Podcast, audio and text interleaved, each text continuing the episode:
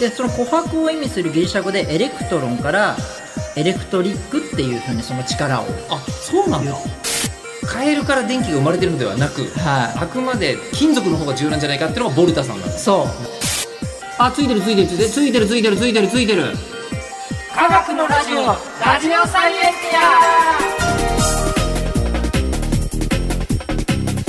科学のラジオこれは日本放送アナウンサー聞きたがり吉田久典が国立科学博物館認定サイエンスコミュニケーターで大学講師をしながら芸人をやっている不可思議変態人間黒ラブ教授とともにさまざまな科学サイエンスを根掘り葉掘りと聞いていく番組であるティア科学のラジオラジオサイエンティア間違った話はしないけど正確さにこだわると逆に分かんなくなるので興味を持ってもらえたらこの世界はめっちゃ細かく説明してくれる人がいるのでそちらを参考にしてください、で今回から新しいテーマなんですけどはいめちゃくちゃみんな世話になってるもんですよこれねそうです日ね々世話になってますよねはいということでテーマお願いします意外と知らない電気と電池イエーイそういまだに、はいえーこれはお世話になってることは分かる、はいだけど原理がよく分からないそうですものねなんですよ、難しいですよねちなみに私今体力的な電池はなくなってきてます早くも早くもえーでテーマスタートの情 報授業終わってきてるので、ええうんちょっとね今分散中ですねあーよく疲れませんよねいろんなスケジュールやってるのになんででしょうね。好きなことしかやってないからで すえね。すごいねありがたいことでございますがすご。で、無限ループえっと、はそのいまあ無限ループの中、はいそれでも、まあみんな電源機がない時に電池切れたわ、みたいなこと言っても言っ、てますよね子供にすら伝わるうんじゃないですか。確かにあでも多分、ん電気がうん発見されてない時代の、えっと、うん人類に、その言い方しても、どういうことよって言われてたんで しょ、きっと。確かにそうそうですで、ねなんだかんだ言って、何百年かでしょそうそう電気をそう人類が見つけて。あみ見つけたのはまあまあまあもうちょいもうちょい何百年ぐらな何い千とかなんですけどあ何千あそうなんだそう結構あるんなんですよええじゃあまずじゃあどこから見つかったのかからはいはいは知いりたいんですけど、すっごい古くからいきますね、はい、はいなんとギリシャ時代に あおえー、とことは紀元前までいきますねすごい来ましたはいはいにあの琥珀ってうんあるじゃないですか、あのえっと恐竜の時も出てきたよねそうですあ植の物の樹脂樹液がの樹液の化石はいそうですそうです、んあれをこうこすりつけると、うんこうそうですあの摩擦なんか引きつける現象が知られていたのでこすると物がこう引きつけられるほこりとかこうあの今でもなんか紙とかつくしそうですそうですそうですそうんでんすそうです、はいはいはいその現象が知られていうんて現象はわ現象はみんな見たことあったんでしょうね、うんうんそれは多分でその琥珀を意味するギリシャ語でエレクトロンからエレクトリックっていうふうにその力をあそうなん言だったんですよ。もともと琥珀ってエレクトロンなんですねうんへえっていうね不思議なまだなんか磁石っていうのもその天然の磁石はあったので、うんそれとはまた違う力だねと見えない力そがうそうここには働いているぞってことは古代ギリシャの人もなんとなくなん感じてとるなく言ってなんとなく感じてるそううんうんそのぐらいから始まっていて、まだその時はでも静電気とはあんまり言われていないのでちょっといまいちふわふわしたようなわかんないけどなんか力なんかがここには宿っているぐらいの感そじうですそねうそうそう、んそういうような時代になっギてリシャの時代に、はい、うんで1600年代ぐらいになると、うん静電気を作る機械こうね回すとあの、まあ、摩擦で静電気が生まれるあのなんか人類ずいぶんその間放置してませんかいや意外と進化してないんですよ進化したその間は分わかんなかったんです、ね、わからなかった全く分かんなかったはいあーそれが1600年そうなるという感じですかねそう1600年代にうんこう、まあ要はあれでしょ、あの我々が下敷きで頭の中こすってガーッつあってガーそうッでてすやるのそうのですそうですこれと同じようなことをやると、はいなんかピリピリするねみバたいチなバチバチみたいなみたいなとこまでは分かったけど、はいこの人は何のためにピリピリさせたんですかね1600年代に。あのですねえ、えあのエレクトロンマジシャンみたいな言葉 電気工業士とか言うんですけど、はい見せ物だったってことあそうですそうであすそうですなんだ一番初め。はいはあと医療の手段としてお使われてたりしたんですあの医療ってもう治らないと思うんですけど当時は信じられていたあなるほどなんかまなあなんんかかピリピリするからちそょうっそうとそこうそうう効果ある気がするっていうまあそれは今でも だな 気が今すでるもだなちょっとなんかねあの電気風呂とか言われるそうそうとそうそう電気通すとあのなんで健康になるのかわからないがなんかなんかピなんかリピリするってちょ っとあ数りパまーすセよンねトとかでやっちゃうよね。そうだからあの日本でも長崎で医療機器としてうん静電気発生装置が入ってきたんで、うんうんそれを平賀源内さんっていう昔の人はいはいがはいはい。修理して、江戸時代の最大の天才の一人です。そうですそうです、ええ理系の人ですねうん理系理系なえの僕のから理系の理系男子なんですけでどもなんか土曜の牛の日とか考えた人だかあらそうそうそうそう割とキャッチコピーとかも作ってるから すごいですよねね戦略家ですまよあ、いね、ろいろ天才ですねその方がですね、ええあの修理してその機械をえあエレ自キテル分で修理したんだそうエレキテルって名付けたんですよへえそうそうそうそのぐらいの話ですね静電気っていうのはうんうんうんでなんかその雷とかも、うんこうゴロゴロなってた時にあれは静電気なんじゃないのかっていうような人がいっぱい出始めたんですよ。それでも結構天才的な発明じゃないですかここでピリピリすることとうん雷っていや全然別やんあーでもエレキテルってちょっと火花散ったりしたんだっけあそうであすそねうかバチバチってこれちっちゃな雷じゃねっていうふうにスパークがこうパン見た時思ったわけかそれのなんかあるほおお親版みたいなど親っていう ボス版みたい何千何億倍ぐらいのそう規模でしょうけどねなそう、ええそういうような感じでだんだんそのお密かにみんないろんな推測し始めたんですよあれは雷とは電気ではないかとそう、うんうんでも誰も証明することができないわけですよねできないですね。そうそこでフランクリンっていう人がですね、いたわけなんですよベンジャミン・フランクリンあそうでございますそうですそどうっちですかっていうとあの歴史の話でも有名なうん人じゃないですか、うんアメリカ建国の父の一人ですわね。あのお札にもなってますよねなってるなってる。そうんその方がですねじゃあ雷にうんが電気かどうかを調べようっていう実験うんをするわけですねであのタコにですねあの絹のこうタコにして濡れ打たれても大丈夫にしておいて、でそこにこう感電した時に真ん中のところに鍵みたいなものを置いて、そこのところに雷電瓶っていうのがあってはい、そこに電気を貯めるっていうんですねだから手で持ってて手前側で鍵がこうあってこうビリビリバー危ねえみたいな難しいなこれどうやって言葉で表せばいいんでえしっょうね、と、途中に、はいえっとこうまあ、要はタコだからタコでまず上がってる上がってますでで、えーそこのタコから紐がビーって紐というか、はいタコ糸がずーっと来てると結構濡れて湿ってます濡れてしめてるやつが来るでそこでで途中に鍵つける、はい、でその鍵に雷電瓶っていうその電気がたまるとこう琥珀あの電気がたまるとピッて開くようなほうほう瓶の中でこうピッて電気同士がプラスプラスで反発するとこうなるんだあるんですね。なるほどこれあの多分エレキテルで確かめたんですねこれそうですいうそう瓶です作った時そはうですそうですはいなるほどこれエレキテルで確かめたら開くから、はい電気ならば開くはずそうとですそうでいうすつもりで、はいベンジャミン・フランクリンは、はいそんなことしたのそうですえでもあの 今さ雷の時なんか高いものとか上げちゃ絶対いけないって言うじゃないですかうんねあの多くの人が亡くなりましたえちょっと待って だから皆さん危ないやっちゃダメですやっちゃダメですねあの聞い てこの実験なんとなくえっ、とまあまあなんとなくうちにもタコ糸ぐらいタコ糸の鍵ぐらいあるそうそうそうしそうみたいなのは良くないそうそうはい絶対ダメですあの絶対ダメもう自由研究でやっちゃ絶対ダメなそんんでなすけにど何人もなくなってるんですかこの実験ならしいですねそうなんだ、はいそうまでしてでも雷が電気かどうか確かめたい人がいっぱいいたってことですねそうですね。で、あのフランクリンもそれでやってですえね。フランクに運が良かっただけってことただこれね、諸説あるんですよ。えフランクリンはかなり頭いい人で、はいはいは いあのやった風に見せかけてるだけかもしれないっていうことなんですね。へえ推論なだけな可能性もある可能性が結構そういう説もあって、へえそうなんですよ。へーなのでどっちかが意外とわからないんですけど、でも信じちゃうわけですね。みんなそう信用みがあるというか、まあ動画とかないしねそう実際見てないから。あーまあでそうとりあえずそこで雷電瓶がピカーって光っあ開いたから、うんうん雷は電気だってのは分かったんだそうですね、そうそういう風なところからどんどんそこ進んだっていうかあの電気がなんだかはまだ分かってないんですよあ分かってないです雷がビカーって光ってるのは分かる分かる電気はどうやらビカッと光るものらしい、そえー だけどでうで電気は何みたいな、うん、今のとこそうそのまだ分からない分かんないですそういう状況がね続きますはい、で、えっと1780年にうん、イタリアのガルバーニという科学者がですねイタリアですね今度はねそうなんですそうなんです、うんまああのあることを発見するんですけど、はいそもそもどういうふうに考えられてたかってことをちょっと言うとですねええっ、と動物の精気が脳で作られていて動物の性器っていうのは精気というものがえっと元気精神の性に気気力の気で精正気規まあ正規がなくなった顔してるねとか言ったりしますよね。はいその正規ね。そう、んそういうのが脳から出ていって、うそれで筋力を膨らませたり伸ばしたりして動か動いてるって考えられてたんですよもともとはう。んうんうんうん。なんですけどもその頭のないカエルを用いてですねあの例えばその静電気を発生する機械を動かしたらなぜかわかんないですけどピクピクって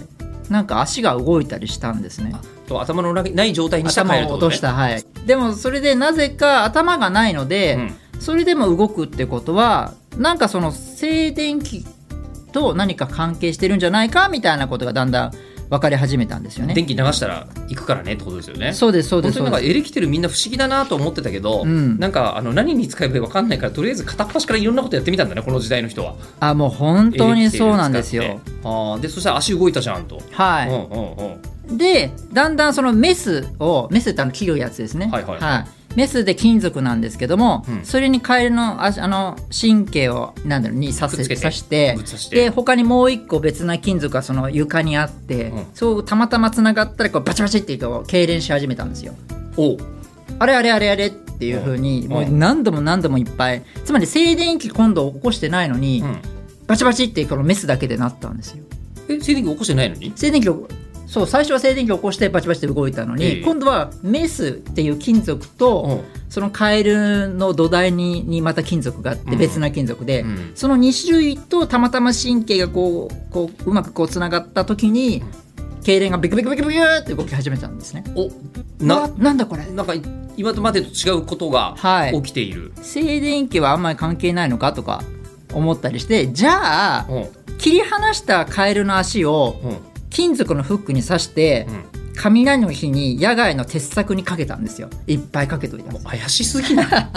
タカナみたいなその家絶対近寄りたくないんだけどいや僕もこれ中学校の時見た時、 なんていうもんなんてうん衝撃を受けたんですけど、えで雷が鳴ると、えその足だけが全部痙攣しだしたんですね本当 にはいあのだからフックが違う金属でその鉄の鉄とは違う金属でそのたまたま2種類あったんですねあーそれにこう通電してええまあ、今から思えば電気が生まれちゃってるんでしょうけどすもごいなあなんうかわーってなったわけですよラ。インダンスみたいになってるわけ ですね怖っでこれでああのガルバーニさんはええおそらくだけどカエルの中で電気が生まれたんじゃないかと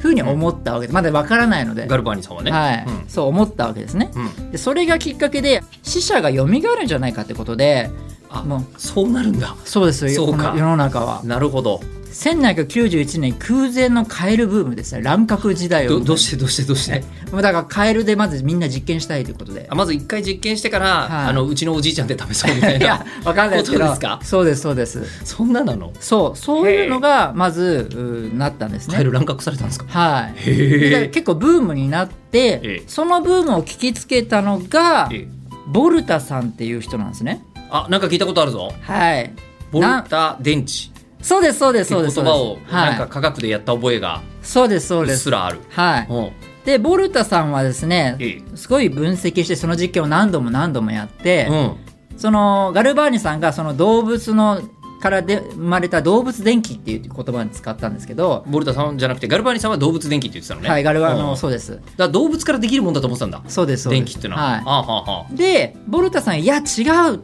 言ったんですねはあでいろんなあのことを考えたら2種類の金属をこうあとたまたまその液体がこうつながったことで電気が生まれるんだっていうふうに言ったんですよすごい論争になったんですよカエルから電気が生まれてるのではなく、はあくまで金属の方が重要なんじゃないかっていうのがボルタさんなんだいそうなるなるほどねはあはあはで結果的には、うんこのボルタさんが正しいんですけどあもはただ動物電気っていうのはあながち間違いじゃなかったんですよね。あというとえー、と神経も電気刺激で、えー、あとー化学反応から電気を生んでるものなので実は動物電気でまあこのことでここで言ってる動物電気とはちょっと違うんですけど実は神経は電気から動いてるのでだから我々が今こうやって手ウィーって指先動かしてるのはいは、これは電気で動いてる、電気で動いてる電の気ででその信号が出てるからそう完全に嘘じゃないんだけど嘘ではないけどそこから取れたわけではないのはうんうんうんうん確かになんですけど、この時は。ということで2人ともなんかいろいろまあ間違えたり合ってたりしたりしてでボルタさんはですねええカエルの足の代わりに食塩水に浸した紙を使ってあこれだと確実にで動物じゃないもんねそううん、食塩水に浸した紙から電気が出るのかどうかってそうそうそう試してみたら俺が正しいかどうか分かるじゃねえかみたいなこそうですとですね、で2種類の金属そのメメスみたいな金属ですね、うん、を挟むと電気が流れることが分かったんですよカエルの足必要ないそうあの乱獲は何だったんだと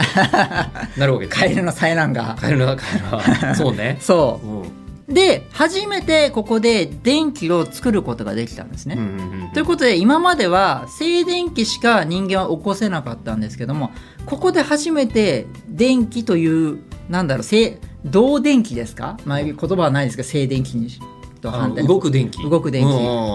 を手に入れることが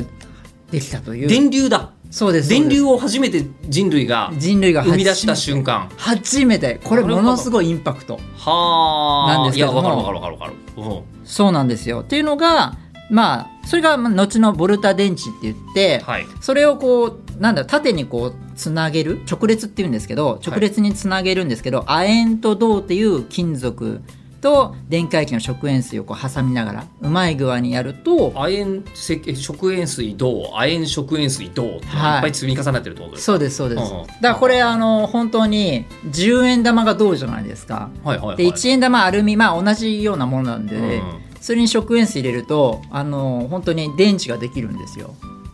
ちゃんと電流が流れるんだ電流流れるんですよただやっちゃうとお金がちょっと痛むので、うん法律上違反なのであそうなんだ だダメなんですけども、へーちょっと今日ねボルタ電池のほぼ同じもの持ってきたんですけどちょっとやりますかえやっえやってみたいえどういうことですか持ってきたんですほぼ同じものおどうだこれは、はいあの10円玉じゃないですね純粋な銅そうですあねの怒られないやつ怒られないやつでいきますでもう一個今度これはは銀色はいアルミあーアルミですねアルミニウムはいアルミニウムを刺しますあらいい香り、まあ、レモンのいい香りがしてきましたあらいい香りですねいい香りしますね次に今、えっと、片っぽに銅がついてるところに、はいえ今度はアルミにつなげましたアルミにねつなげましたアルミにつなげました次は大変だであじゃあもうこれいきますよ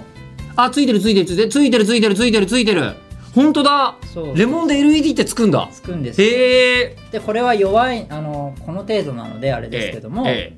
2.7ボルえトぐらいえです、そんなあるのはい、ただちょっと電圧で電流があんまり出てないんですけどもあいわゆるアンペアが足りないやつだそけうどだからちょっと弱いんですけども、ええまあ、かなり出てるとそんなにあるんだそうで簡単に言うと、これで言いますけども、ええこれアルミとか亜鉛とかまあちょちょっと違いますけどこっから電子が出てるんですねえっとはいじゃあちょっと一あ回、はい一回、えっと、冷静にいくと、はいこれってはい電池って電池じゃないですかはいでも電池ってはいこれあのレモンだけの中に、うんえっと、電気が溜まってるわけではないし、はいはいはい、えっと、銅とかアルミの中に電気が溜まってるわけでもないですよね、いや、えっと銅とか亜鉛に電気の塊があるみたいな感じで、はい、はいはいえっとこの金属の板は板はそれよく見ると原子核原子からできてるんですよね。はいはいはいで原子っていうのはあのゆ核があって真ん中に周りに電子が回ってるんですけどもその電子がを1個取ってるような感じですあね。今動かしてんだこの瞬間に動かしてますあじゃあつまり電池っていうのは、はいえっと、電気貯めとく装置じゃなくて、うんその瞬間に電気発生させ装置なんですね電流を発生させ装置まあ、とそうそうと取るっていうことですねうんうんもともとあるけどももともとあるけどいだからこれは、えっと、発電機みたいなもんあそううんあそうですあそうそうそうそう発電してるってことだよねあそうそうです正しくはそうですそうです超小型発電発電状態をそう持でっすてるのが電池なんだそうですなるほこれが例えば亜鉛だったらどええ亜鉛が亜鉛イオンになるんですよイオンっていうこのレモンの液体をの中を通る物質になるんですね、うんで電子がその代わりにこの電子が通ってると、はいはいはい、はい、でその電子がこっちまで来て銅に来て、うんそしてまたあの銅に受け取るというかそういう感じここいろいろこう電子のやり取りをただしてるだけなんですようーんでボルタさんはここまで見つけたわけですねそうですそうですそうですそうですあじゃあ発電所とかじゃないんだ先違うんですよ電池から先にそうなんで見すつかったはあなんとなく電気っていうふうに言っちゃってまとめてるけど、うん電気と電流は結構違うことなのねっていうのがそうそうなんかです今日実感として分かりましたよ。うんうんそうなんです流れて初めてそう力を発揮するそうそうそうでそう静電気って電流に対して静電気なんだね流れてないからああそうですねで今日初めて分かっただから静電気だと一瞬で終わっちゃうんですよねパンって、うんうんうんうんでもずっと今度すくうわけですようね、んはいはいはいそれがどう影響するかっていうのが、はい次ちょっと聞いてもらうもう興奮してますけどもう僕は行きましょう次次 回そう次回はどうしますか次回は発電と日本人が大活躍した乾電池についてでございま確すかに我々ねあのなんかこれ家中こうついてるのが全部そうそうそう、ね電池だっ たらどれだけ毎日電池交換に勤しまなければならないいっのかぱいボルト買いますよもうね僕そうだよねレモン農家とか大儲けだろうな 確かにはい、ということで、えー番組では聞いている方からの質問を募集します科学的に気になること黒ラブ教授に聞きたいこと感想などは科学アットマーク 1242.com kagaku アットマーク 1242.com まで送ってくださいではまた次回お相手は吉田久典と黒ラブ教授でした